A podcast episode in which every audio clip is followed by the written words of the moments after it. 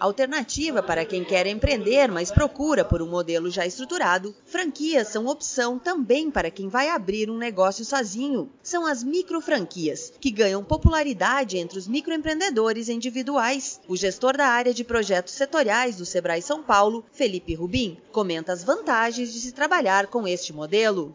A micro franquia ela é bacana porque ela permite primeiro, em muitos casos, um investimento mais baixo e uma infraestrutura menor, porque a franquia tradicional ela geralmente requer uma estrutura maior, eu tenho que ter um espaço, um ponto melhor, os equipamentos mais sofisticados. Com investimento mais baixo e menor exigência de infraestrutura, as microfranquias se consolidam como opção para quem é MEI. Algumas áreas são mais adaptáveis à atividade, como explica Felipe Rubim. A gente tem uma lista imensa de atividades e algumas delas, né, você pode de repente tentar enquadrar como MEI. A alimentação é um setor mais forte aí do setor de franquias, responde por quase 40%.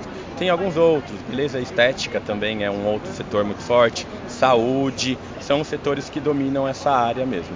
Preparado em parceria com a Associação Brasileira de Franchising, a ABF, o Espaço Franquia conta ainda com o Desafio Franquia, jogo que provoca a tomada de decisões envolvendo desde a abertura do negócio até a escolha de equipe em um ambiente simulado, passando por investimentos e outros assuntos decisivos para o sucesso da empresa.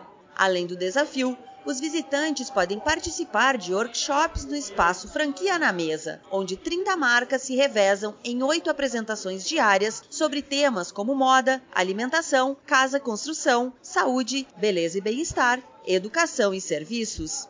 Maior evento de empreendedorismo da América Latina, a Feira do Empreendedor está na oitava edição, com o objetivo de incentivar quem já possui ou pretende abrir uma empresa. Além do espaço franquia, Outras atrações e mais de 500 expositores podem ser visitados no pavilhão de exposições do IMB, na zona norte da capital paulista, até às 8 horas da noite desta terça-feira, quando o evento se encerra. A entrada para visitantes é gratuita e as inscrições devem ser feitas no site feiradoempreendedor.sebraesp.com.br. Da Padrinho Conteúdo para a agência Sebrae de Notícias, Alexandra Zanella.